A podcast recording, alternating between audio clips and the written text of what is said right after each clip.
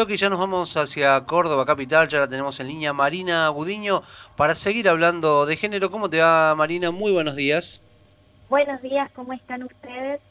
¿Qué tal Marina? Bienvenida una vez más a Noticias al Toque y hoy para recordar esa fecha emblemática, hace seis años un 3 de junio, ya falta poquito para poder conmemorarlo, se levantó el feminismo de Argentina y con él también el feminismo del mundo. ¿Recordamos esa fecha, Marina?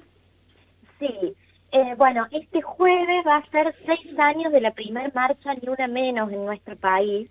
Es una marcha, eh, bueno, fue una marcha multitudinaria que, donde se movilizaron eh, mujeres y colectivos de la diversidad alrededor de 500.000 personas en todo el país.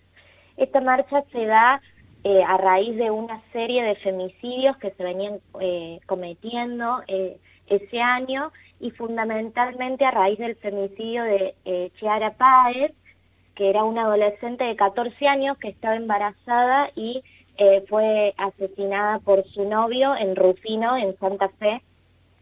bueno, fue una jornada histórica la marcha y esto se empezó a repetir consecutivamente todos los años. Eh, la marcha Ni Una Menos fue sumando diferentes reclamos a lo largo de todos los años, ¿no? Entonces después se fueron incorporando consignas como vivas y libres nos queremos, consignas en contra de la violencia racista, de la violencia económica, del ajuste económico, eh, pidiendo por el aborto legal y una consigna muy importante que fue esto de que el Estado es responsable, también volviendo eh, a exigir, pero de manera muy fuerte, ¿no? Esto de que los estados, los diferentes gobiernos tienen que hacerse cargo de eh, las medidas y las políticas necesarias para evitar esta violencia tan nefasta, eh, bueno, que, sufrimos las mujeres y que llega a extremos tan grandes como, como los femicidios, que fue la primer causa de la marcha, ¿no? Marina, y sobre todo uno de los eh, pedidos eh, principales y centrales, ¿no? Tiene que ver también un poco con, con esta reforma judicial que tiene que apuntar también, ¿no? A, a tener una arista feminista. Sí, sí, tal cual.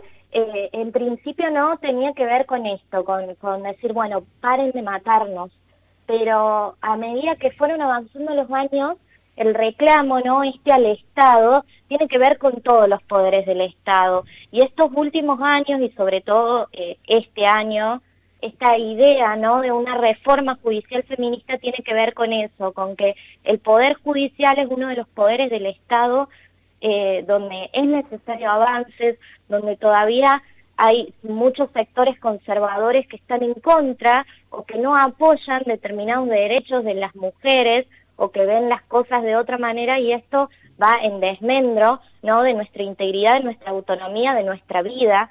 Entonces también tiene que ver con eso, con ese cambio de paradigma que se debe dar en todos los sectores, ¿no? Y para este 3 de junio, Marina, ¿qué expectativa hay? ¿Cómo se plantea Ni Una Menos? Bien, este 3 de junio, debido a la situación, se están convocando en general eh, todo lo que sean actividades online, ¿no?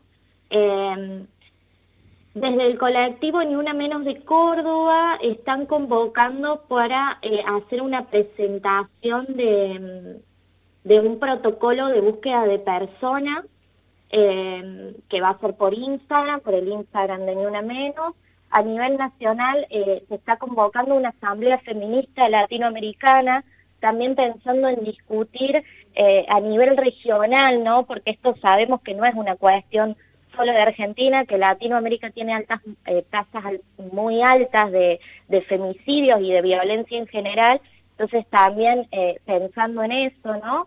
Y bueno, y por otro lado algo que me pareció muy interesante es que el Centro Universitario de Idiomas de la Facultad de Agronomía de la UBA va a lanzar durante las clases online eh, una, una app con, que va a estar en 25 idiomas donde eh, se van a dar eh, bueno, los teléfonos y bueno, diferentes mensajes para denunciar la violencia de género y eso se va a poner en práctica a partir del jueves, que bueno, que me pareció muy, muy interesante ¿no? en este contexto de virtualidad y también esta posibilidad de, de decirlo en varios idiomas, incluso en idiomas de pueblos originarios.